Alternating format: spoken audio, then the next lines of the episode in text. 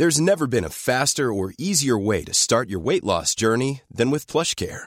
PlushCare accepts most insurance plans and gives you online access to board-certified physicians who can prescribe FDA-approved weight loss medications like Wigovi and Zepbound for those who qualify. Take charge of your health and speak with a board-certified physician about a weight loss plan that's right for you.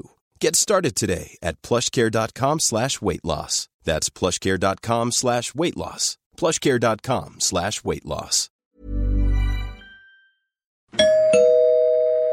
Werbung. Einfach lieben. Einfach glücklich und zufrieden, bis dass der Tod sie scheidet. Das ist noch immer die Idealvorstellung vieler Paare. Im Alltag aber begegnen Paare oft immer wieder den gleichen Konflikten, hängen sie in immer wiederkehrenden Mustern fest.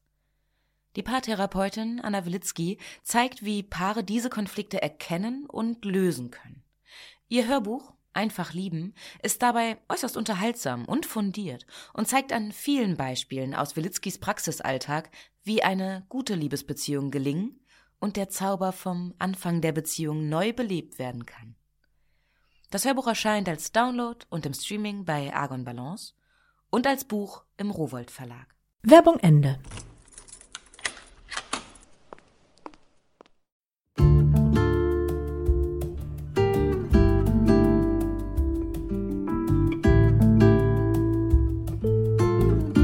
Schön, dass du da bist zur neuen Folge von Einfach ganz Leben, deinem Podcast für bewusstes Leben. Ich bin Jutta Ribrock, Moderatorin, Hörfunkredakteurin, Autorin und Sprecherin, unter anderem für Radionachrichten, Fernsehbeiträge und Hörbücher. Und in diesem Podcast spreche ich alle zwei Wochen mit außergewöhnlichen Menschen über alles, was unser Leben freudvoll, entspannter und auch klarer und intensiver machen kann. Heute ist bei mir Shi Heng Yi. Er ist Shaolin-Meister und leitet den Shaolin Temple Europe, ein buddhistisches Kloster in Otterberg in Rheinland-Pfalz. Dort in Rheinland-Pfalz, in Kaiserslautern, ist Shi Heng-yi auch geboren und aufgewachsen. Seine Eltern waren einige Jahre zuvor aus Laos geflohen. Und schon im Alter von vier Jahren hat er mit Shaolin Kung-Fu-Training begonnen. Mittlerweile ist es ihm ein großes Herzensanliegen, die mehr als 1500 Jahre alte östliche Tradition des Shaolin in die westliche Welt zu bringen und uns das so zu vermitteln, dass sie uns im Alltag helfen kann, unabhängig davon, welcher Religion wir angehören. Bei ihm im Kloster kann man Kurse belegen. Es gibt unzählige YouTube-Videos und auch ein Online-Lernprogramm.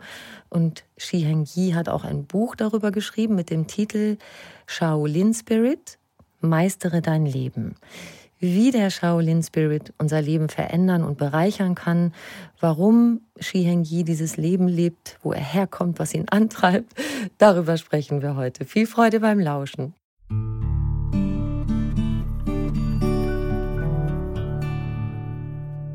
Lieber Shi Heng-yi, herzlich willkommen. Ich freue mich sehr, sehr über unsere Begegnung. Ja, hallo Jutta und nochmal ein frohes neues Jahr. Erstmal nachträglich. Das wünsche ich Und auch. vielen Dank auch für die Einladung. Ja. Gerade haben wir über deinen Namen gesprochen und du hast gesagt, ich soll es mir ganz einfach machen und dich einfach Shifu nennen. Genau. Also dieser Name, unter dem ich größtenteils heutzutage bekannt bin, also Shi Heng Yi oder Shi Heng Yi, das ist ein sogenannter Ordensname. Das heißt, das ist ja nicht der Name, mit dem ich geboren wurde, aber in unserer Tradition ist es ebenso, in dem Moment, wo man in eine Ordensgemeinschaft eintritt, übernimmt man dort sozusagen auch die Ordensnamen. Mhm. Und meiner ist in diesem Falle eben Shi Heng Yi gewesen, den ich seit 2004 sozusagen trage. Genau. Und wenn es um die Öffentlichkeitsarbeit geht und die Videos und das, was ich sozusagen mit der Welt teile, ja, da kennen mich eben viele einfach nur unter diesem Namen. Mhm. Steht auch auf deinem Buch. genau. Aber für manche ist es dennoch so ein kleiner Zungenbrecher. Deswegen biete ich immer gern einfach an Shifu. Das wäre so die einfachste Art und Weise, weil das ist eben auch der Titel, mit dem ich hier, wenn ich innerhalb des Klosters bin oder auch wenn ich äh, Seminare oder Workshops gebe. Das ist einfach zu merken und viele kennen das eben auch von Kung Fu Panda bereits, ja, der Shifu, weil das bedeutet übersetzt so viel wie Lehrer oder Vater, mhm. weil eben innerhalb unserer Tradition richten wir uns sehr stark nach dem, äh, nach der Hierarchie der asiatischen oder konfuzianischen Familie. Und Shifu in dem Fall ist einfach nur die Ansprache für Lehrer mhm. oder eben Vater. Und dein Name Shi Heng Yi oder Sh Hang Yi, hat der eine Bedeutung? so, also diese erste Silbe Sh ist die Kurzform für Shakyamuni. Und Shakyamuni, das war sozusagen der Familienname des sogenannten Shakyamuni Buddha. Mhm. Das heißt Prinz Siddhartha Gautama der Shakya-Familie. Und dieses Sh bedeutet demnach einfach nur, man gehört sozusagen der Familie Buddhas an. Mhm. So. Die zweite Silbe, die ist jetzt sehr ähm, traditionsabhängig und innerhalb der Shaolin-Tradition besitzt sozusagen jede Generation von Shaolin. Das heißt, aktuell sind wir in der 35, 36. Generation. Bedeutet also Meister, Lehrer, Schüler aus der 34. Generation. Die hätten als zweite Silbe das Yan. Das heißt mhm. Y-A-N. Mhm. Das heißt, bereits an der zweiten Silbe erkennt man sozusagen, welcher Generationenlinie gehört die Person eigentlich an. Und lediglich die letzte Silbe, äh, in meinem Fall I, äh, bedeutet, das ist eben der persönliche Name, der entweder von dem, von meinem Meister oder meinen Lehrern ähm, übergeben worden ist oder überreicht worden ist. Und in meinem Fall äh, steht das I für Rechtschaffenheit. Hm. Wie schön. Ein sehr, sehr schönes Motto. Mit vier Jahren hast du angefangen und ähm, als dein Vater dich zum Shaolin Kung Fu geschickt hat, da musste er dich gar nicht groß überreden. Einerseits lag es an dem großen Respekt vor deinem Vater, aber du hast in deinem Buch erzählt und da musste ich schmunzeln, dass du auch schon ganz viele Filme geschaut hast über Kung Fu und dass dich das total begeistert hat. Durftest du das schon so als so ein kleiner Junge Filme schauen? Also heutzutage wenn man diese ganzen Videos zum Beispiel oder die Beiträge sieht, die es von mir gibt, da wird, muss ich ganz ehrlich sagen, teilweise schon so ein bisschen ein Zerrbild äh, mhm. kreiert. Ja, bedeutet, da fehlt ja sehr, sehr viel Informationen. Wie bin ich überhaupt dazu gekommen? Mhm. Und was mache ich eigentlich in meiner ganzen anderen Freizeit? So. Und da ist es, denke ich mal, wirklich wichtig auch zu wissen, ich bin in Deutschland aufgewachsen. Mhm. Wie jeder, wie jedes Kind auch hatte ich eine Kindheit. Der einzige Unterschied ist aber eben, ähm, dass bereits in jungen Jahren, eben mit vier Jahren, ich für mich etwas entdeckt habe. Und das war das Training in, innerhalb der Kampfkünste, was mir einerseits Spaß gemacht hat. Ich bisher jetzt mittlerweile das 37. Jahr angehe und entlang dieses Weges ungebrochen gegangen bin. Und das ist einfach der Grund, warum innerhalb dieses Bereiches eine gewisse Tiefe vorhanden ist, worüber ich eben einfach äh, in den letzten Jahren ein bisschen drüber berichtet habe. Mhm. Das heißt, mich unterscheidet nicht viel von einem ganz normalen anderen Menschen. Ja, ich bin auch ein, ein Mensch, aber die Art und Weise, wie ich dieses Leben bisher zumindest gelebt habe, da bin ich sehr stark bestimmten Prinzipien, bestimmten Richtlinien oder eventuell auch Idolen gefolgt. Ja, und diese Idole, die habe ich für mich entdeckt, als ich in jungen Jahren eben Kampfkunstfilme geschaut habe, äh, vorrangig Bruce Lee, Jackie Chan, Jet Li, ja, all, all diese Namen die waren eben Teil meiner, meiner Kultur, als ich aufgewachsen bin. Mhm. Ja. ja. das habe ich auch gar nicht, dass du sagst, dass du so eine normale Kindheit hattest, habe ich gar nicht in Frage gestellt. Ich habe nur gedacht, wenn du so klein warst noch und dann durftest du so viel Filme schauen, da sind ja heute Eltern manchmal sogar strenger, auch in Deutschland die Eltern. Ich würde total gern einen Satz aus deinem Buch zitieren, der ist wirklich wow. Wenn Menschen jeden Alters, jeden Landes, jeder Kultur, jedes Berufsstandes, jeder Religion das seit Jahrtausenden praktizierte und immer wieder verfeinerte Denken und Handeln dieses antiken Wissens in ihr Leben integrierten, würde sehr viel Leid von der Existenz aller Wesen genommen. Das macht wirklich ganz große Sehnsucht. Gerade auch im Moment, viele Menschen empfinden diese Zeit gerade als sehr schwer und leiden daran, ja. Und woher kommt in deinen Augen diese tiefgreifende Wirkung, von der du in diesem Zitat sprichst? Ich versuche es wirklich sehr äh, simpel jetzt mal auszudrücken. Ein Großteil von dem, was wir Menschen heutzutage als leidvoll bezeichnen würden. Das heißt, das Leid, das uns im Alltag von jedem Menschen begleitet, egal welche Form von Leid das ist. Leid aus Konfrontation, Leid, weil man etwas verloren hat, Leid, weil eine gewisse Unsicherheit im Hinblick auf die Zukunft vorhanden ist. Das heißt, es gibt sehr, sehr viele Formen von Leid. Mhm. So. Aber innerhalb der Erziehung, das heißt, mit dem Gang in äh, den Kindergarten, mit der Grundschule, mit dem Gymnasium oder egal wie, ich weiß nicht, wie es heutzutage aussieht, aber aus meiner Beobachtung heraus fehlt da einfach ein ganz elementarer ähm, Unterrichtsteil, wo dem Menschen erstmal überhaupt die Basis des Lebens erklärt wird. Ja. Die Basis des, des Seins. Die Basis, dass man eben nicht alleine auf der Welt ist, dass Dinge miteinander verknüpft sind. Das heißt, es fehlt eine Perspektive womit wir dann überhaupt erstmal danach in die Welt blicken. Das heißt, es wird, es werden verschiedene Subjekte, es werden verschiedene Fächer, verschiedene Fähigkeiten werden entwickelt innerhalb des Bildungssystems. Aber ist ja egal, was wir entwickeln wollen. Diese Entwicklung, die kann ja nur stattfinden, weil es eine gewisse menschliche Basis dafür gibt, ja, mhm. einen menschlichen Charakter sozusagen. Und dieser Charakter, beispielsweise, was sind da Charakterzüge?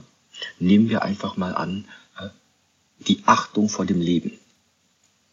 Das heißt, das Grundprinzip, egal was ich mache, da ist trotzdem dieses Fundament vorhanden, ich habe Achtung vor dem Leben. Okay? So. Ich habe oder ich entwickle in mir Disziplin, weil ich merke, ohne Disziplin, ohne also zu wissen, wann ist der richtige Zeitpunkt, dass ich jetzt einfach mal, unabhängig davon, ob es mir gefällt oder nicht, trotzdem eben diesen Weg mal durchgehen muss. Geduld ist eine Tugend. Hm. Ja, nicht nur in Asien. Ich meine, dieser Satz jetzt, Geduld ist eine Tugend, der kommt ja jetzt aus Deutschland.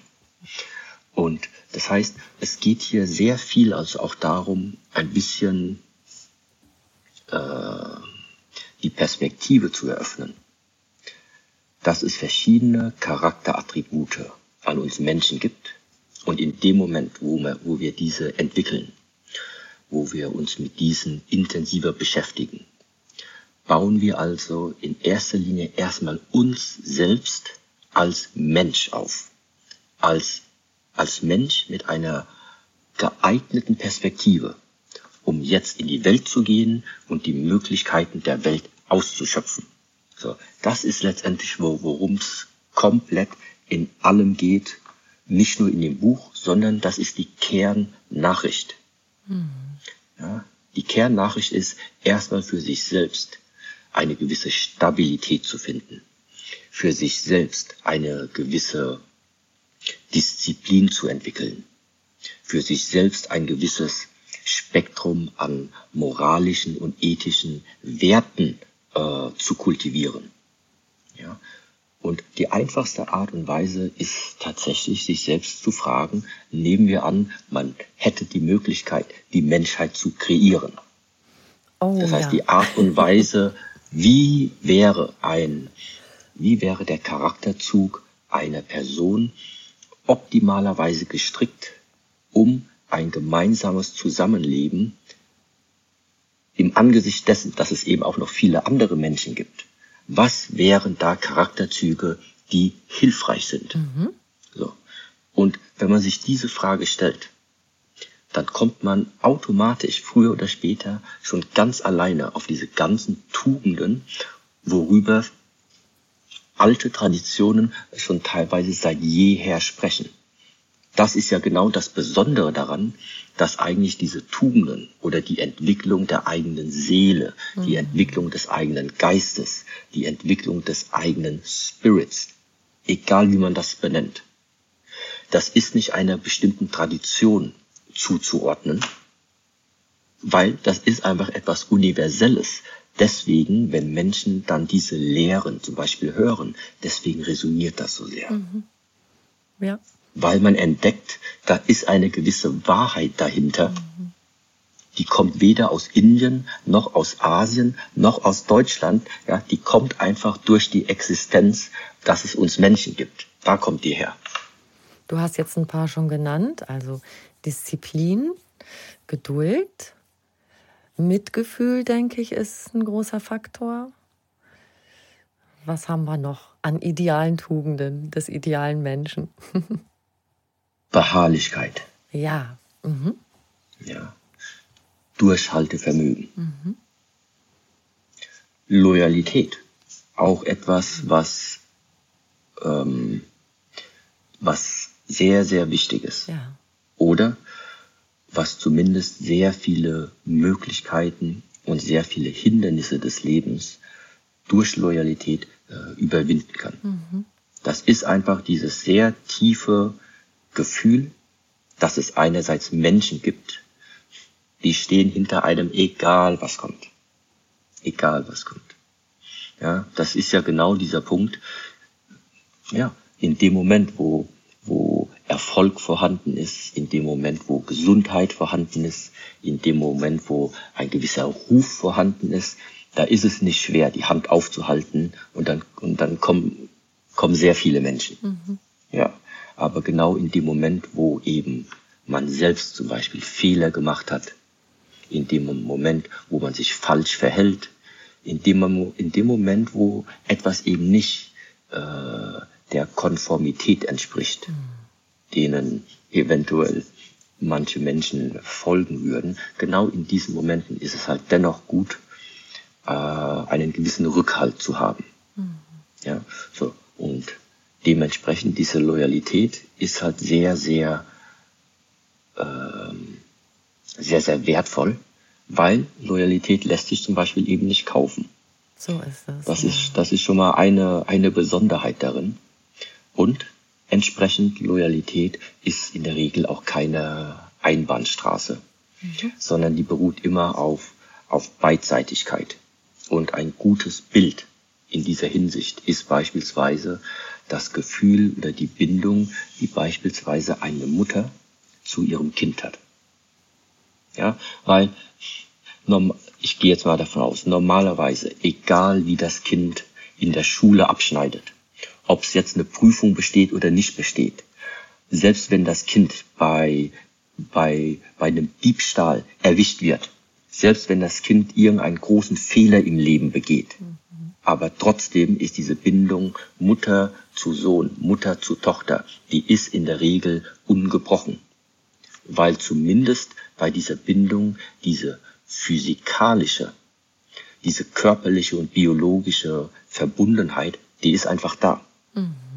Ja, die, die lässt sich nicht mehr aus dem Universum Ausradieren. rausradieren. ja? ja. Und die Besonderheit ist aber eben, dass es diese Art von Loyalität trotzdem eben auch mit Menschen gibt, die eventuell nicht in erster Linie körperlich mit uns verbunden mhm. ist.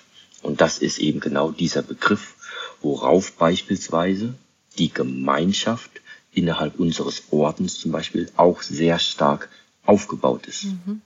Das heißt, hier findet man auch wieder diesen Grund. Warum nennen die mich Shifu, Lehrer, Vater? Das ist einerseits, weil es eine gewisse Hierarchie ähm, anspricht. Aber genauso bedeutet es für mich, wer mich mit Vater anspricht, der ist ja sozusagen entweder äh, mein Sohn oder meine Tochter.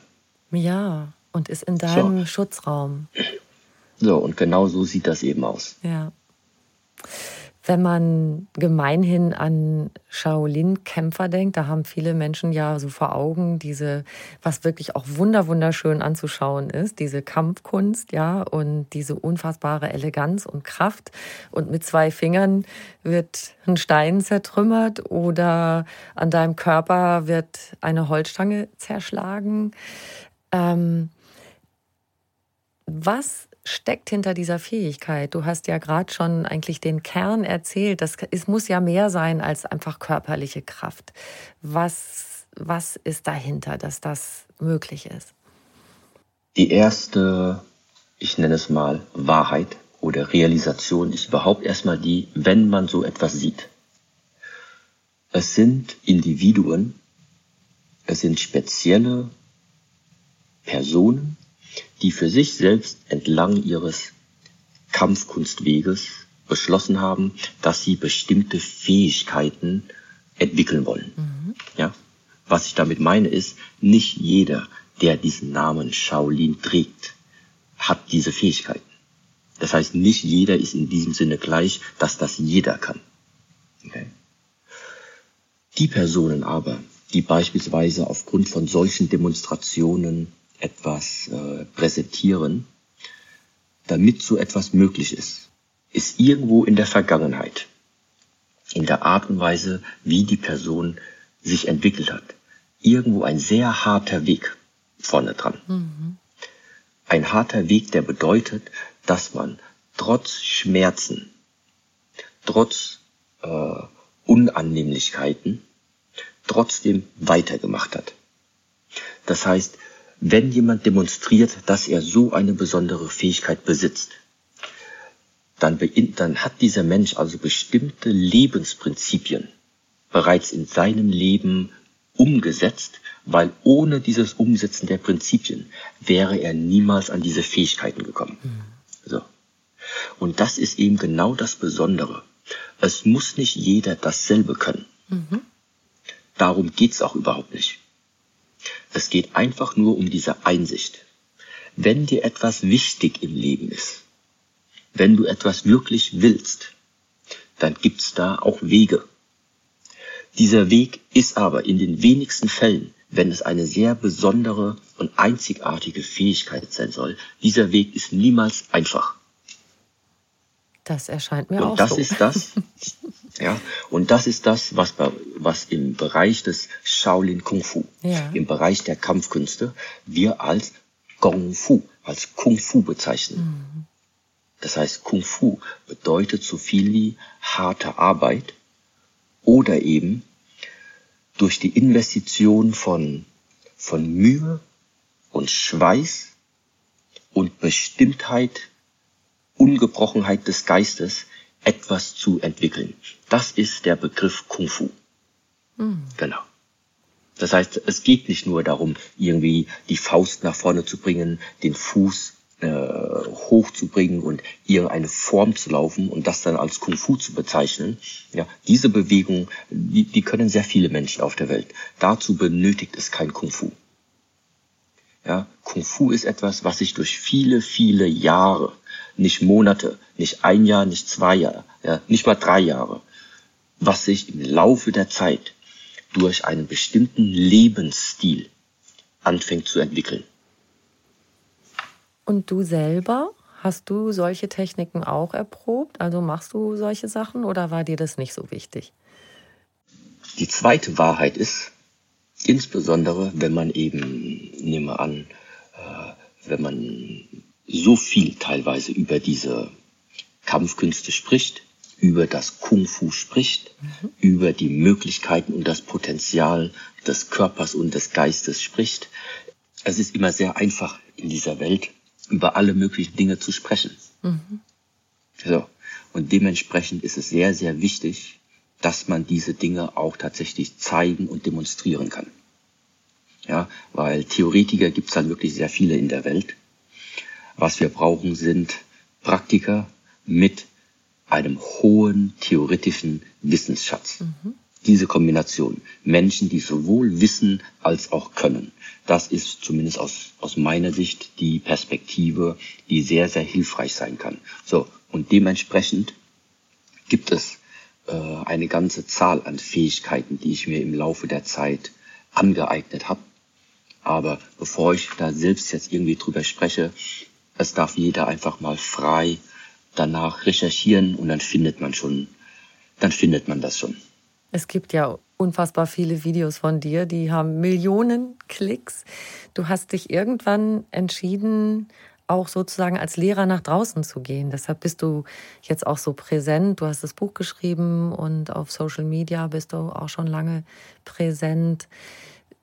Das Lehrersein für möglichst viele Menschen, was beflügelt dich da, dass du das auch rausbringst, sozusagen über eure Klostermauern hinaus? Es gibt keinen Grund, sich als Lehrer zu bezeichnen, wenn es keine Schüler geben würde, wenn es keine Menschen geben würde, die, äh, die Interesse an einem bestimmten Subjekt, an einer bestimmten Lehre haben.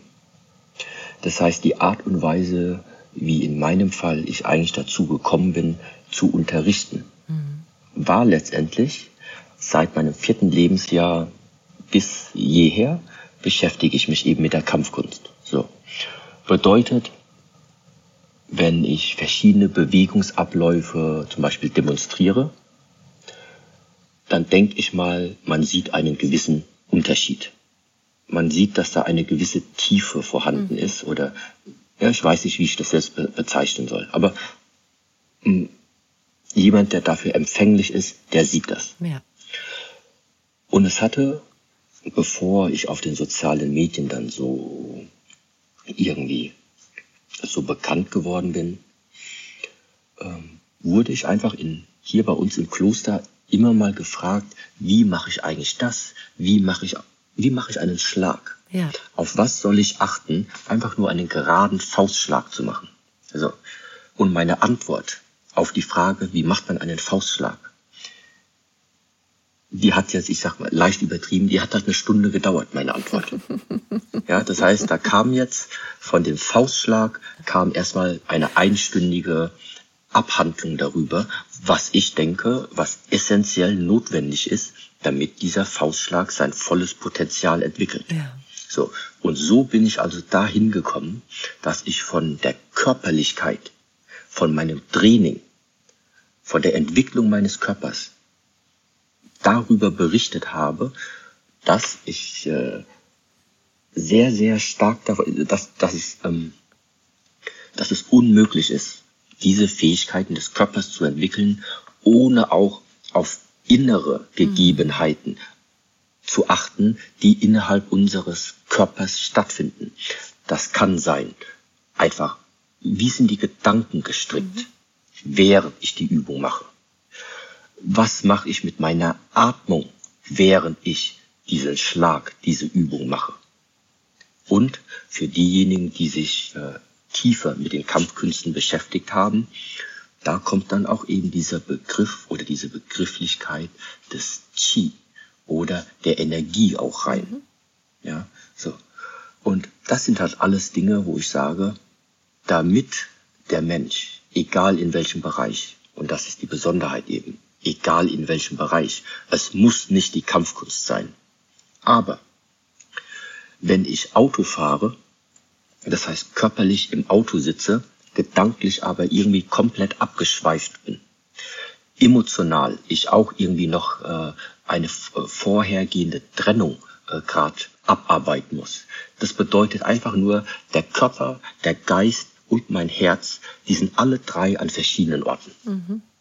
So bedeutet, da wird auf keinen Fall ein gewisses Potenzial beim Autofahren möglich werden, weil einfach da eine gewisse Disharmonie oder eine Disbalance vorhanden ist. Da ist nichts im Einklang. So.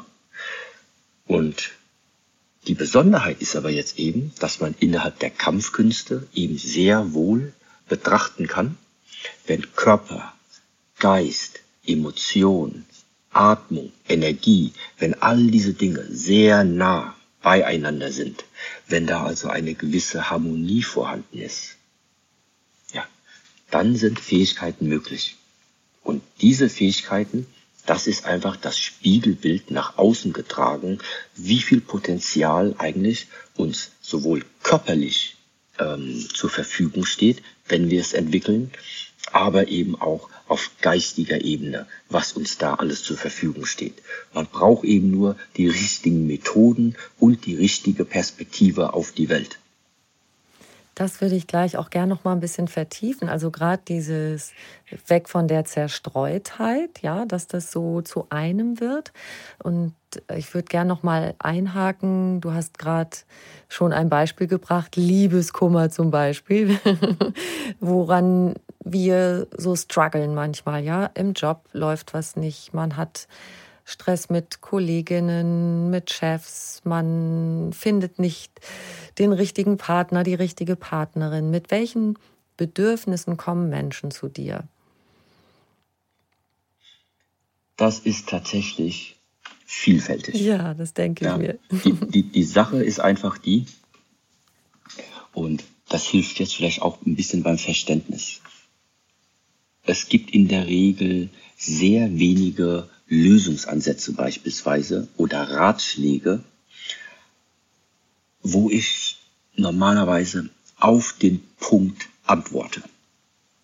Ja, weil sonst müsste ich so viele Einzelantworten haben mhm. für jeden Problemfall, den es so auf der Welt innerhalb der Menschen gibt. Meine Perspektive ist aber, dass diese leidvolle Erfahrung, dass das Leid, was uns, was wir uns kreieren, die Ursachen dafür sind auf der einen Seite immer unterschiedlich. Das heißt, das, was es bewirkt, das ist unterschiedlich. Aber das, was in uns äh, dadurch anschlägt, das ist von Mensch zu Mensch gleich. Ja. Das ist einfach etwas, was der menschlichen Natur innewohnt. So ein bisschen das, was du anfangs gesagt hast, diese Basis herzustellen, ne? Ja. Ja. Das heißt, die Lösungsansätze, die sind einfach so gestrickt, dass es immer und immer wieder darum geht. Jeder für sich selbst muss die Antwort, die perfekte Antwort für sich selbst finden. Aber wie findest du die? Und da fängt es eben an mit, es geht erstmal dich selbst zu entdecken. Hm. Ja. ja. Und in dem Moment, wo wir diese Zeit damit verbringen, mehr über uns zu erfahren, mehr uns selbst zu hinterfragen, mehr uns selbst zu beobachten. Das ist der Schlüssel dafür, dass dann eben die Antworten kommen. Mhm.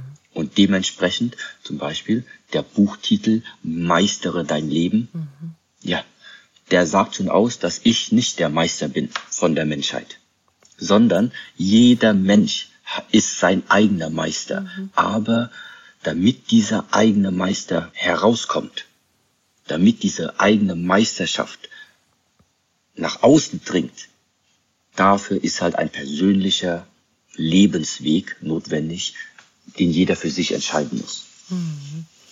Du sagst auch, dass viele von uns das gar nicht mehr so richtig können, sich wirklich so richtig spüren, sich selber. Und auch sagen, ja, wo stehe ich eigentlich, was, wie bin ich eigentlich im Moment so drauf. Du machst auch ganz schöne Übungen in deinem Buch, auch so ganz, ganz basic zum Beispiel, wie so eine Selbstmassage, die man, wo man sich selber überhaupt erstmal wieder erfühlt und erfährt. Oder eine Stehübung, wo man vielleicht, also ich mache schon lange Yoga, wo auch das Stehen sogar als eine der schwierigen äh, Sachen gilt. Aber das äh, finde ich immer so spannend, dass man, wenn man sich damit nicht so befasst, denkt, naja, stehen ist stehen. Aber das ist total komplex. Und dass du über solche Übungen Menschen hilfst, sich überhaupt so zu erspüren wieder und in so einen festen Stand zu kommen. Ja, ich das ist eben diese Besonderheit, warum warum all das, was ich seit, seit jeher eben teile, warum mir diese Shaolin-Tradition so wichtig ist. Mhm. Oder warum ich eben ein absoluter Befürworter dieser Art von, äh, von, von Prinzipienausrichtung bin. Weil augenscheinlich sieht man eben, die sind sehr akrobatisch, die haben verschiedene körperliche Fähigkeiten, die, die hantieren mit Waffen, die trainieren mit Schwertern und Kettenpeitschen und Speeren und Hellebarden. So, das ist, das ist dem geschuldet, dass wir eben in einer Gesellschaft leben. Es ist uninteressant, einfach nur vor dem Bildschirm zu sitzen und zu meditieren. Das guckt sich ja kein Mensch an. Und das ist sehr schwierig. Ja. So, Dementsprechend ist es also überhaupt erstmal gut, dass da eine gewisse sichtbare, äh, ein, ein sichtbarer Ausdruck mhm. vorhanden ist, mhm. der erstmal überhaupt attraktiv ist. Mhm. Das heißt, das, was für uns Menschen erstmal attraktiv ist, ist dieses äußerlich offensichtliche, was man sieht. So. Dieses äußere offensichtliche ist genau wie bei uns unser eigener Körper es ist etwas, das lässt sich einfach nicht wegdiskutieren, dass wir Menschen hier auf der Welt sind, weil wir vorrangig überhaupt erstmal so einen Körper besitzen. Mhm. So. Und jetzt fängt es aber eben an in den verschiedenen Kulturen, in den verschiedenen Traditionen. Der eine benennt es als Geist, der andere benennt es als Seele, der andere benennt es als Spirit. Das heißt, bereits diese drei Begrifflichkeiten. Geist, Seele, Spirit. So, wir sprechen gerade also von etwas, was noch kein Mensch in der Welt und keine Wissenschaft in der Welt, soweit ich weiß, irgendwie jetzt mal ähm, aus Blatt Papier bringen konnte. Mhm. Ja, bedeutet, wir sprechen von einem Bereich, der einfach formlos ist. Mhm. So. Dieses Formlose, ist das Besondere, was es zu entdecken gilt. Damit wir aber in diesen Bereich der Formlosigkeit ähm, hineinwachsen können, sage ich mal so, ist die Frage, wie macht man das jetzt? Mhm. So. Und der Shaolin-Weg ist eben, wir sind uns unserer Körperlichkeit absolut bewusst lernen also überhaupt erstmal unseren eigenen Körper so gut es geht kennen. Und in dem Moment entlang des Weges, wo wir eben uns mit uns selbst beschäftigen, da offenbart sich eben mit der Zeit diese tieferen Ebenen. Das ist die Besonderheit. Wir wollen alle zur Formlosigkeit. Wir wollen also alle zu diesem Kern der nicht veränderbar ist, zu diesem Kern, der immer vorhanden ist, mhm. zu der Basis von dem, was uns diese Existenz überhaupt erlaubt.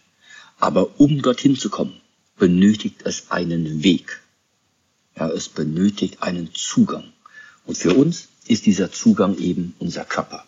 Mhm. Wunderschön gesagt. Es gibt ja auch diese Idee von, dass es in uns so, so einen inneren Raum gibt, der unverletzlich ist.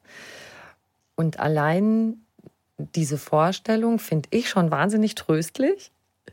Also gerade wenn man verletzt ist von so diesen typischen Sachen, man ist verlassen worden, eine Beziehung zerbricht, man fühlt sich ungerecht behandelt. Und die Idee, dass in meinem Innersten eine Unverletzlichkeit besteht, finde ich da total hilfreich auch. Ist das dieser Raum, wo du hinführst über deine Arbeit? Es gibt da jetzt hinsichtlich dieses Punktes einfach zwei Sachen, die eventuell vielleicht ein bisschen helfen können. Leiden oder etwas, was mir nicht gefällt oder etwas, was mich beschäftigt und hat immer damit zu tun, dass es das Ich, dass es die Identifikation mit, äh, mit mir überhaupt erstmal gibt. Das heißt, Leiden. Leiden kann man immer nur dann, weil ich dieses Leiden auf mich beziehe. Mhm. Bedeutet, weil ich also eine sehr, sehr starke Identifikation habe mit dem, was ich denke, was ich bin. So.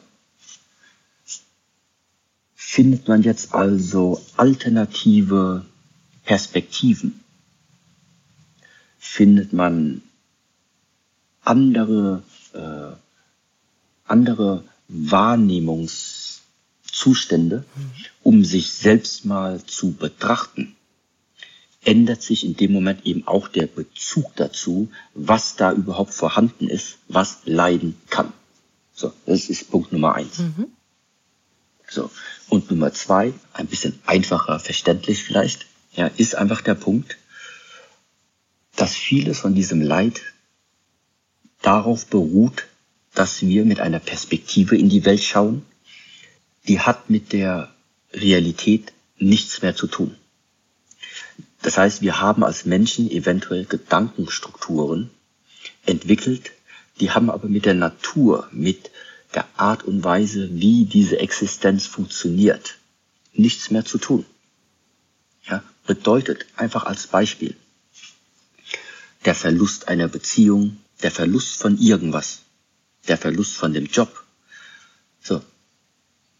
Verlust bedeutet etwas, was uns vorher eine gewisse Basis gegeben hat, etwas, was uns vorher eventuell hilfreich äh, erschienen ist, fängt jetzt an wegzufallen aus unserem Leben. Bedeutet also, das Problem ist dieses Wegfallen von etwas, was uns gefallen hat. Bedeutet, das Problem liegt in der Anhaftung an dem, was uns da gefallen hat. Mhm. Und einhergehend mit der Anhaftung daran die Illusion, die Annahme, es gibt etwas in dieser Welt, was wir bis in den Tod und darüber hinaus mitnehmen könnten. Und dem ist eben einfach nicht mhm. so. Dem ist schlicht und ergreifend nicht so. Und das ist jetzt nicht nur auf uns Menschen bezogen, sondern das ist etwas, was uns tagtäglich vor Augen geführt wird, in dem Moment, wo ich einfach nur in den Himmel schauen muss. Es gibt keine Wolke, die in dieser die, die, die in den nächsten fünf Milliarden Jahren wiederkommen würde. Die wird nie wieder wiederkommen. Es ja. gibt keinen Regentropfen, der in dieser Konstellation, wie er auf die Erde gefallen ist, nochmal wiederkommen wird. Weil die Natur unserer Existenz, die Natur unseres Seins hat einfach die ewige Wandlung inbegriffen die ewige Wandlung inbegriffen. Und das ist eben genau dieser Punkt. Wenn ich versuche, an etwas festzuklammern, mhm. egal was es ist, an meinem Aussehen, an meiner Kleidung, an meinem Beruf, an, an meinem Gehalt, an einem, so. Ja. Klar hört sich das schwer an. Aber das ist eben genau dieser Punkt, ähm, wenn man diese Dinge wieder und immer wieder beobachtet, immer und immer wieder damit konfrontiert wird, da bin ich eben einfach ein Freund davon, davon auszugehen, irgendwann wird jeder Mensch auf die eigene Einsicht kommen, es muss einen anderen Weg geben. Und das ist dann der Anfang von dessen, was der Weg eben ist, die Suche. Hm. Aber diese Suche, die muss jeder Mensch für sich entscheiden, wann er diesen Weg mal äh, angehen will. Mhm. Ja, und das ist eben andererseits jetzt genau wiederum der Grund, warum es in unserer Tradition so etwas wie Missionierung halt einfach nicht gibt. Weil wir keine Antworten, ähm, sage ich mal, geben, wenn niemand danach gefragt hat. Mhm. Und keine so gestanzten ja. Antworten, ne? sondern dass, ja. dass es jeder für sich entdeckt, auch wie du es eben gesagt hast. Ja. Und dass äh, diese, diese, diese Paare, sag ich mal, das eine, ähm, wir, wir haben etwas, es ist ja auch in Ordnung, etwas zu besitzen oder eine Beziehung zu haben. Es ist einfach immer gut, oder wichtig, das mitzudenken, dass es diese Aufs und Abs gibt, dass es einfach so sein wird, dass wir irgendetwas einfach auch mal irgendwann nicht mehr haben werden, dass das Teil des Lebens ist. Das beschäftigt mich auch lange und finde ich auch total erleichternd, indem ich mir nicht immer wünsche, dass etwas immer so sei und dass etwas nicht sei, also mich, da, mich dagegen sträube. Das kostet ja wahnsinnig viel Energie. Wenn ich aber weiß, es geht mal runter und es geht aber auch irgendwann wieder rauf und weiß, dass es dieses Auf und Ab des Lebens gibt, dann kann es mich auch nicht so sehr erschüttern. Ja, das heißt auf relativer Ebene. Mhm. Auf relativer Ebene sind wir Menschen alle diesem Auf und Ab des Lebens, allen unterworfen. Ja. Das ist das, was wir tagtäglich jedem Menschen und jedem Wesen auf dieser Welt widerfährt. Ja. Aber darüber hinaus, nebst dieser relativen Ebene, gibt es eben auch Traditionen oder eben auch Perspektiven, die heben das Ganze einfach nochmal auf eine andere Bewusstseinsebene. Mhm. Und diese Bewusstseinsebene ist eben einfach die, dass dieses Universum, egal wer uns geschaffen hat, egal woher wir kommen, die Basis, die Quelle, was uns das Ganze ermöglicht hat, zumindest in meiner Perspektive, ist das eine gute Quelle. Ja. Das ist eine Quelle, die, ähm, die im tiefsten Kern eine gute Quelle ist. Mhm. Und diese Quelle, die will etwas, die will uns Menschen etwas vor Augen führen. Die will uns Menschen auch äh, manchmal etwas dirigieren und uns etwas Weisung geben. Mhm.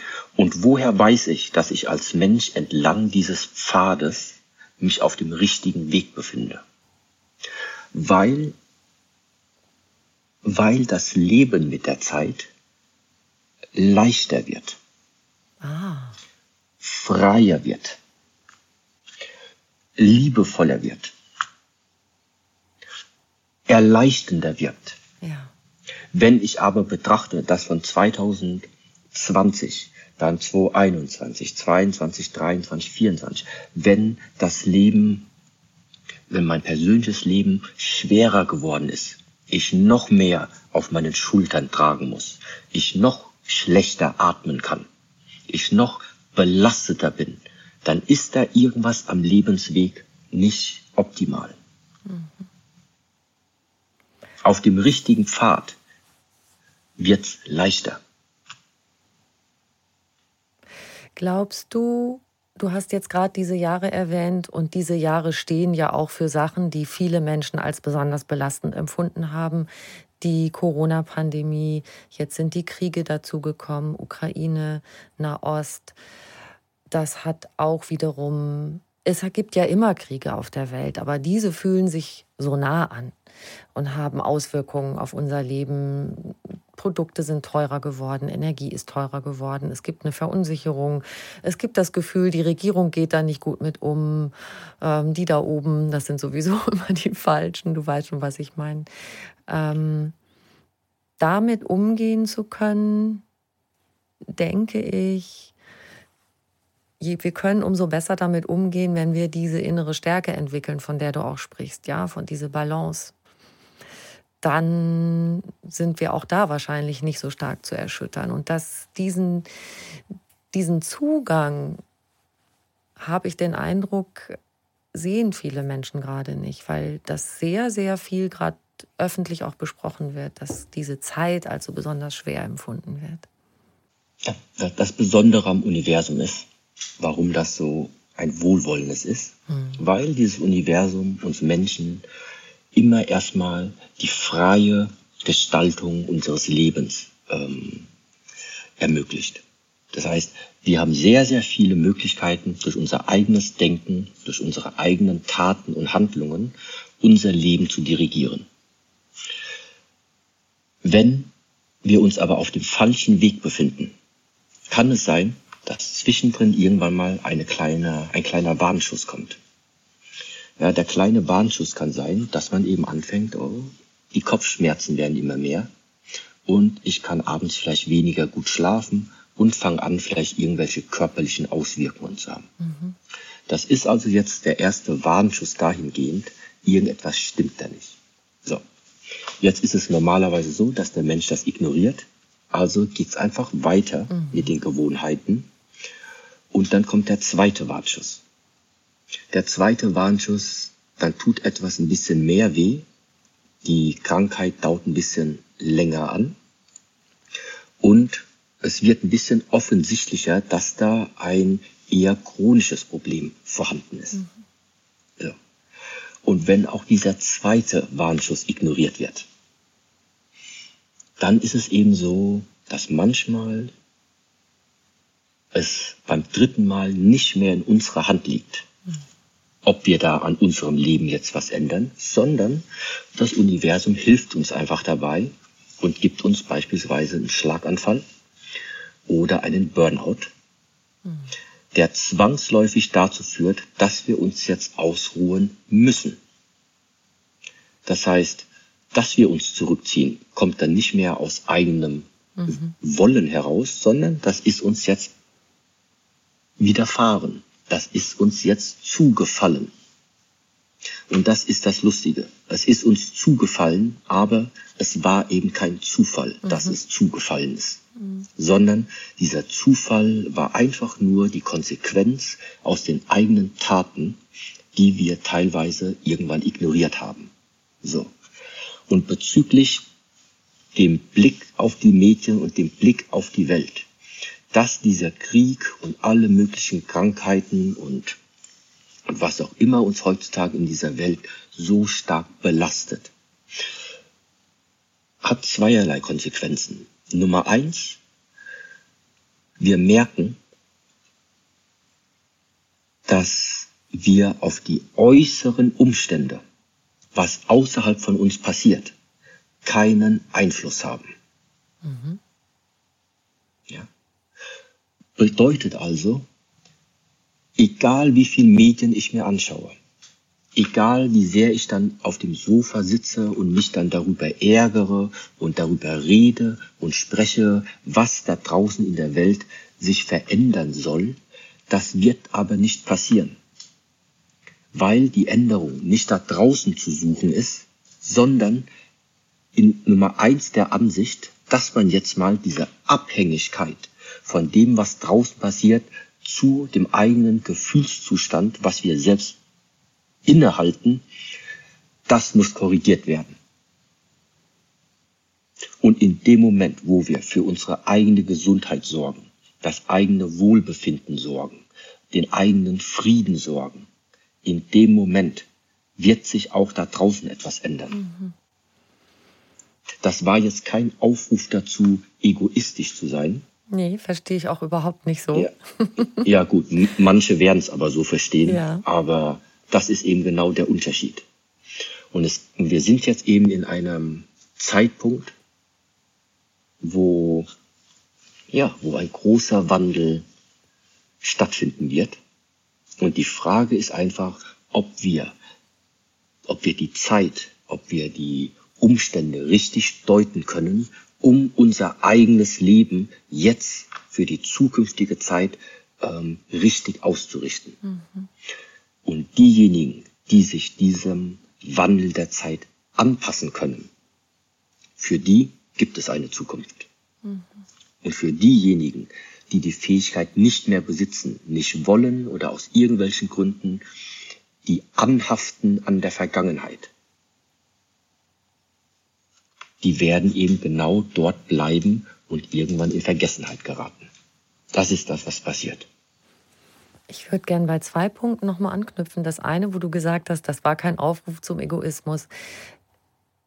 Das verstehe ich auch ganz genauso. Das erste ist, wenn ich mich gut um mich selber kümmere, wenn es mir selber gut geht, wenn ich selber auch ich sag mal, eine gute Gestimmtheit ausstrahle und eine Sicherheit und eine Gesundheit, bin ich auch schon mal eine Freude für meine Umwelt. und ich bin auch in der Lage, etwas zu tun für meine Umwelt. Also wenn ich gesund bin und stark bin. Und deshalb ist es für mich immer eine Einheit. Das ist schon so, dass ich dieses sich um mich selber kümmern. Ich verknüpfe das damit. Ich möchte auch was für andere tun. Das finde ich eine ganz, ganz schöne Einheit. Das ist das eine. Also einfach nochmal, um das aufzugreifen, warum, ich wollte nochmal erklären, warum ich es tatsächlich nicht als Aufruf zum Egoismus verstehe, weil mein Verständnis ist so, wie ich es dir gerade geschildert habe von, von dieser Sache. Und dann würde mich noch interessieren, weil das hörte sich jetzt doch schon so an, dass du trotz allem diese Zeit als besonders empfindest. Also dass jetzt gerade wahnsinnig viel in Bewegung ist. Siehst du das so? Mit diesen ganzen Krisen und allem. Jede Zeit ist besonders. Ja. ja. Aber da zum Beispiel, wir hatten ja jetzt äh, vor kurzem erst das Neujahr mhm.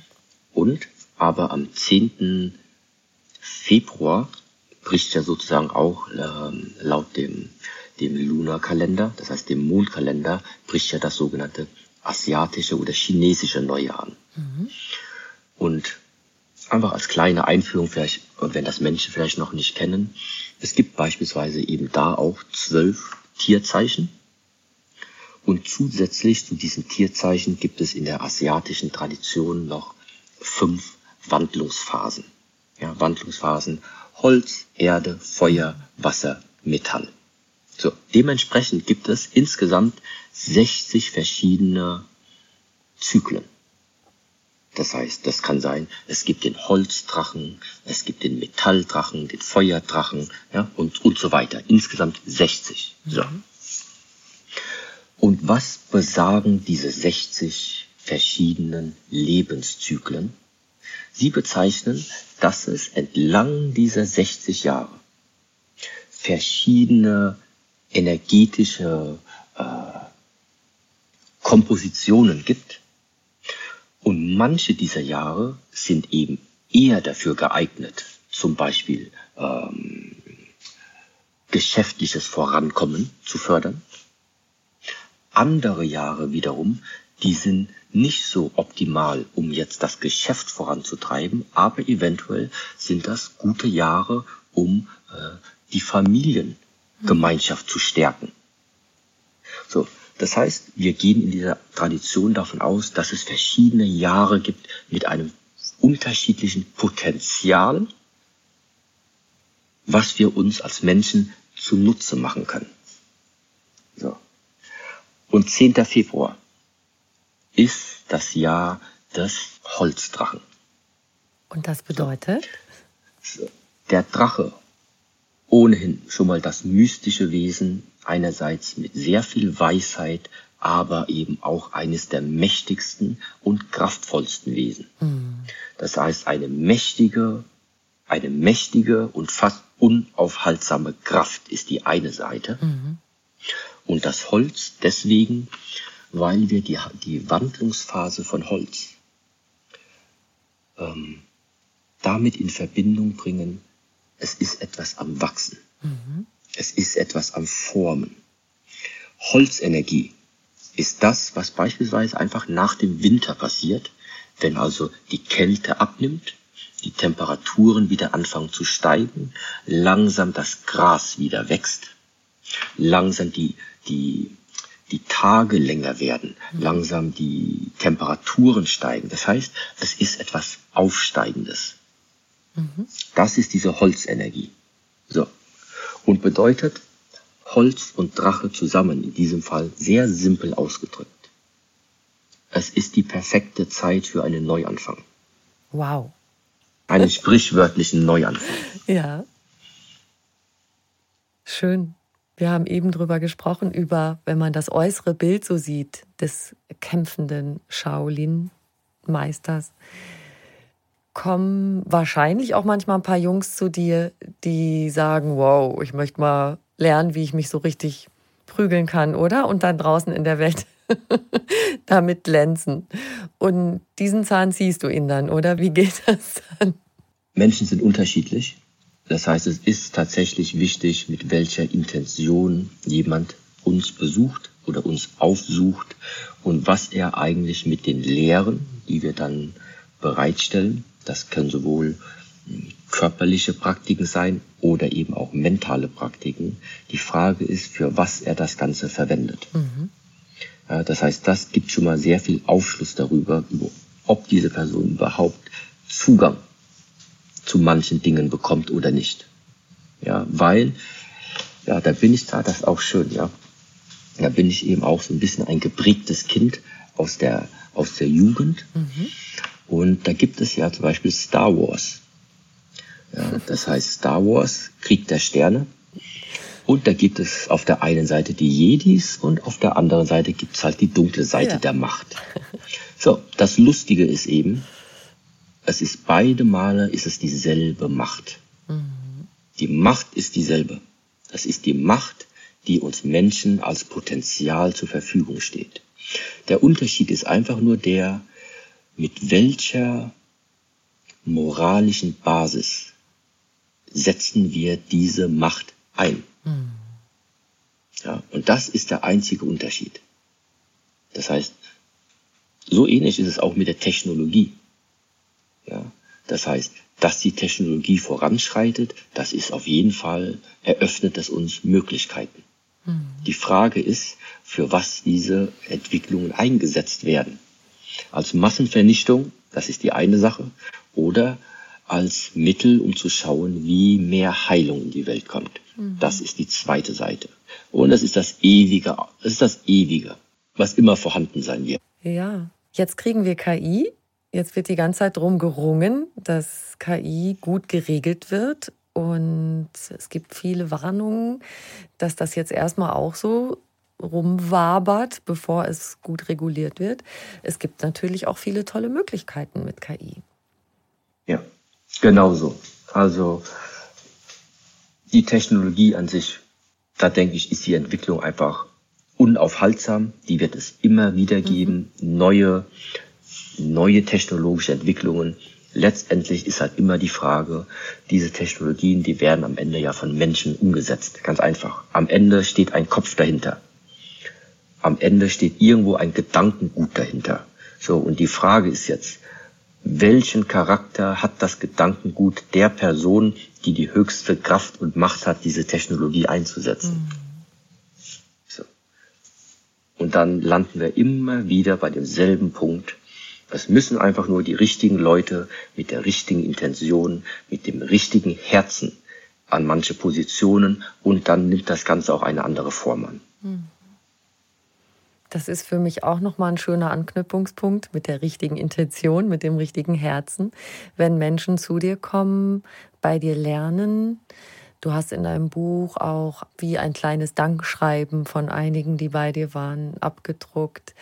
Was erlebst du an Veränderung und Transformation bei Menschen, die zu dir kommen und von dir lernen? Die Lebensfreude kommt zurück. Die Liebe zum Leben fängt an zu wachsen. Die Sorgenfreiheit nimmt zu. Das Wohlbefinden nimmt zu. Es wird leichter. Es wird, ja, es wird leichter. Es wird heller. Die Hoffnung nimmt zu. Die Weitsicht nimmt zu. Die Perspektive, ja, die Expansion nimmt zu. Die Leichtigkeit nimmt zu. Das klingt wundervoll. Wann ist dein nächster Termin frei? Schifu. es gibt so viel Material. Es gibt so viel Material, was kostenfrei auch komplett zur Verfügung gestellt wird. Das heißt, wenn sich jemand wirklich für weitere Einsichten in diese Art Thematiken äh, interessiert. Da ist halt einfach Eigenrecherche angesagt. Mhm. Ja, das bedeutet wirklich die Initiative mal zu ergreifen und ein bisschen Recherche anzustellen. Und dann einfach mal zu gucken, nachdem alles, was sich angehört hat, angesehen hat. Erst anhören, dann ansehen und dann der wichtigste Punkt, machen. Mhm. Ja, das heißt, wir haben hier drei Sachen. Hören, sehen, machen. Mhm. Ja, Kernpunkt ist, wir müssen zum Machen kommen. So. Und das ist auch der Grund, warum sowohl im Buch als auch bei allen Vorträgen. Es sind immer irgendwelche körperlichen Übungen damit auch verbunden, damit also die Person ins Machen kommt. Mhm. Weil über die Welt zu denken verändert die Welt nicht. Taten, Taten der Menschen haben die Welt verändert, mhm. nicht das Denken darüber, wie etwas sein soll, ja. Und dementsprechend dieses Kommen, also ins, ins Machen zu kommen. Mhm. Schöner Appell. das ist die Nachricht. Hast du eine Idee, ähm, Sehnsucht, eine Vorstellung von, von weiteren Zielen für dich in deinem Leben jetzt? Das klingt wirklich so, dass viele Menschen sehr glücklich bei dir rausgehen wieder und dass du das bestimmt eine Weile so weitermachst. Siehst du am Horizont auch eine Veränderung vor dir? In meiner Jugend jetzt wurde auch die letzten 15, 20 Jahre, muss ich sagen, da hatte ich schon Visionen und Ziele und habe da eben auch entsprechend drauf hingearbeitet und irgendwann halt festgestellt, dass sehr, sehr, sehr, sehr vieles ist möglich, wenn man einfach bestimmte Sachen rein praktisch und rational da umsetzt. Ja, darunter fällt einfach zu versuchen, nicht faul zu sein. Das ist Nummer eins. Dann eine gewisse Kontinuität zu haben in dem, was man tut. Dann zwischendrin auch selbst für die eigene Balance zu sorgen, bedeutet, es kann Tage geben, wo ich mal sehr, sehr viel äh, Einsatz bringe, aber ich muss selbst es auch regulieren, dass ich auch eine Zeit finde, wie ich diese ausgegebene Energie wieder ähm, auflade. Mhm. Ja, das heißt, das ist, das ist die eine Sache. Wenn man Ziele hat, gibt es da auf jeden Fall Wege, diese Ziele auch umzusetzen. So. Aber mittlerweile bin ich halt irgendwo auch an so einem Punkt angekommen, ähm, wo ich halt sehe, okay, das geht, ist alles schön und gut, aber mich strebt es in diesem Sinne jetzt nicht mehr nach einer, wie sage ich nach einer größeren Expansion. Mhm. Ja, in, in diesem Sinne. Ich weiß, da ist etwas, was noch expandieren muss. Und das sind zumindest jetzt, das ist das Einzige, was ich weiß. Ähm, das werden eventuell Bereiche sein, wo ich bisher noch nicht vorgedrungen bin. Mhm. Weil alle Bereiche, in denen man mich bisher kennt, das ist okay, ich bin zufrieden, ich bin froh und lass einfach den Lauf des Lebens jetzt was auch immer kommt. Aber für die Zukunft jetzt habe ich tatsächlich mal keine Vision. Mhm. Also keine konkreten Ziele vor Augen, was ich jetzt dieses Jahr angehen muss. Es gibt für mich kein Muss mehr, mhm. sondern äh, da ist einfach nur ein sehr, sehr großes Vertrauen dahingehend, dass zur rechten Zeit ich den richtigen Weg schon gewiesen bekomme. Das ist ein sehr schöner Satz. Es gibt für dich kein Muss mehr und dann das Vertrauen haben. Was eine schöne, was ein schönes Zwillingspaar. und bei allem, was du sagst und schreibst, das macht mir auch das Gefühl, dass du auf jeden Fall gerade für diesen Moment und nicht nur diesen Moment einen Ort des Wirkens für dich gefunden hast. Gar nicht örtlich gemeint, sondern ja, im, auch im dem Geist, der uns umgibt, einen Ort des Wirkens gefunden hast, wo du deins, was du in die Welt geben willst, wirklich ganz wunderbar verbreiten kannst, dass das ein, ein gute, eine gute Stelle für dich ist in diesem Universum. Das ist schön. Jetzt eine Frage muss ich noch stellen, eine vorletzte.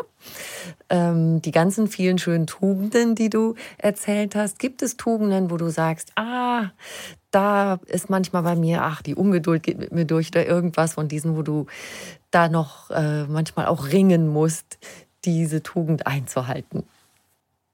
Es gibt keinen Menschen, davon gehe ich aus, der all diese Tugenden zu jedem Zeitpunkt in voller Gänze repräsentieren würde, mhm.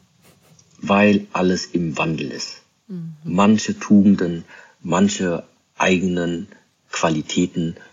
Da gibt's Tage, da sind die sehr präsent und da gibt's andere Tage, da fällt es schwer, sich an diese Tugenden zu halten. Auch sehr stark manchmal davon abhängig, wie der Impuls der Außenwelt zum Beispiel auch auf einen wirkt. Mhm. Aber das ist eben genau dieser Punkt. Selbst einfach mal anzuerkennen, der Weg des Lernens, der Weg des Entwickelns, da gibt's kein Ende. Es gibt da kein Ende. Es gibt immer nur tagtäglich ab und an mal den Blick auf sich zu richten und zu fragen, gibt es da etwas aktuell, was ich eigentlich noch an mir verbessern könnte? Mhm. Ja, das heißt auch die eigenen Fehler zu sehen und sich selbst dann zu fragen, kann ich das eigentlich irgendwie auch noch verbessern? So. Und ich denke, das ist das Grundprinzip, was es viel, viel einfacher auch macht, überhaupt so eine Art Weg äh, anzutreten. Es gibt kein Ideal, es gibt keine Person, zu der man, zu der man aufschauen müsste und sagt, so wie er oder so wie sie will ich eines Tages sein. Weil es geht nicht um ihn oder sie. Mhm. Es geht um dich. Es geht nämlich, es geht um dich. Es ja. geht darum, wie bringt jeder Einzelne seine beste Variante daraus. Mhm. Fertig. Okay, let's go for it.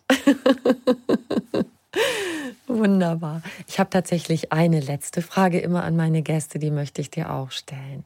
Was ist für dich persönlich Glück? Auf einen selbst erstmal bezogen. Ganz praktisch. Einen Zustand, einen, eine Lebensweise gefunden zu haben, wo ich überhaupt erstmal gerne aufstehe. Ich stehe gerne auf, ich mache die Sachen, die ich mache, mache ich gerne.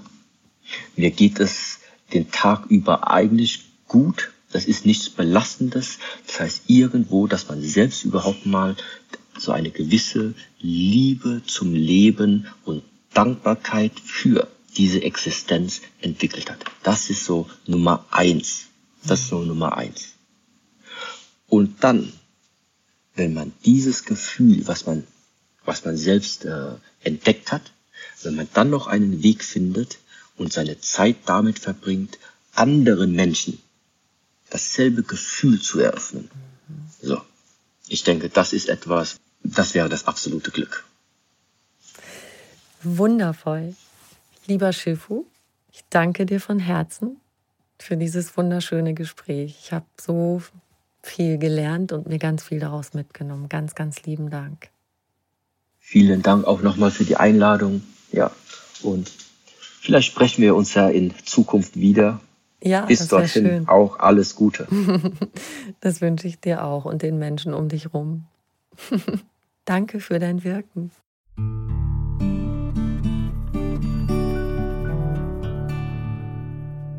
Ich hoffe sehr, du konntest ganz wunderbar, so wie ich, in die Welt des Shaolin eintauchen und dich ein bisschen beseelen lassen davon.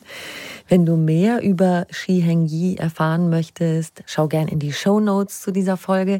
Da findest du auch Links zu seinem Buch und zur Website des Shaolin Temple Europe. Und wir zwei würden uns auch sehr, sehr freuen, wenn du uns eine kleine Bewertung schreibst auf Apple iTunes oder Spotify, wo auch immer du uns hörst. Und noch mehr Anregungen für einen bewussten Lebensstil bekommst du auf einfachganzleben.de. Noch mehr tolle Podcasts findest du auf argon-podcast.de. Du kannst diesen Podcast überall hören, wo es Podcasts gibt und dort auch kostenlos abonnieren. Alle zwei Wochen gibt es eine neue Folge und ich freue mich sehr, wenn du wieder dabei bist. Ich wünsche dir einen wunderschönen Tag.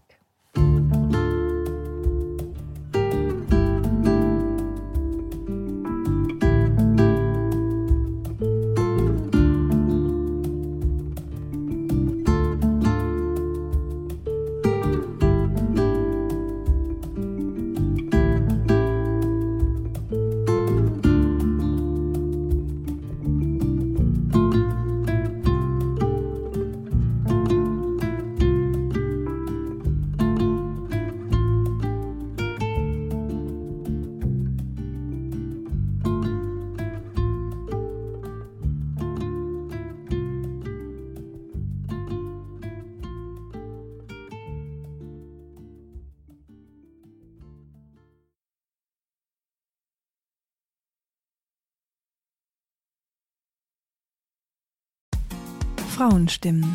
Klagen, lachen, klüger werden. Ich bin Ildiko von Kürti, ich bin Buchautorin und Journalistin und in meinem Podcast spreche ich alle zwei Wochen mit lebensklugen und mutigen Frauen über das Loslassen und das Aufbrechen, das Verlieren, das Suchen und das Finden. Ich bin stolz darauf, wie viele wunderbare Frauen bereits bei mir zu Gast waren. Unter ihnen Stefanie Stahl, Maria Furtwängler, Annika Decker oder Gerburg Jahnke. Und ich freue mich auf alle, die noch kommen. Ihr könnt Frauenstimmen überall dort hören, wo es Podcasts gibt. Herzlich und hoffentlich auf bald. Eure Ildiko.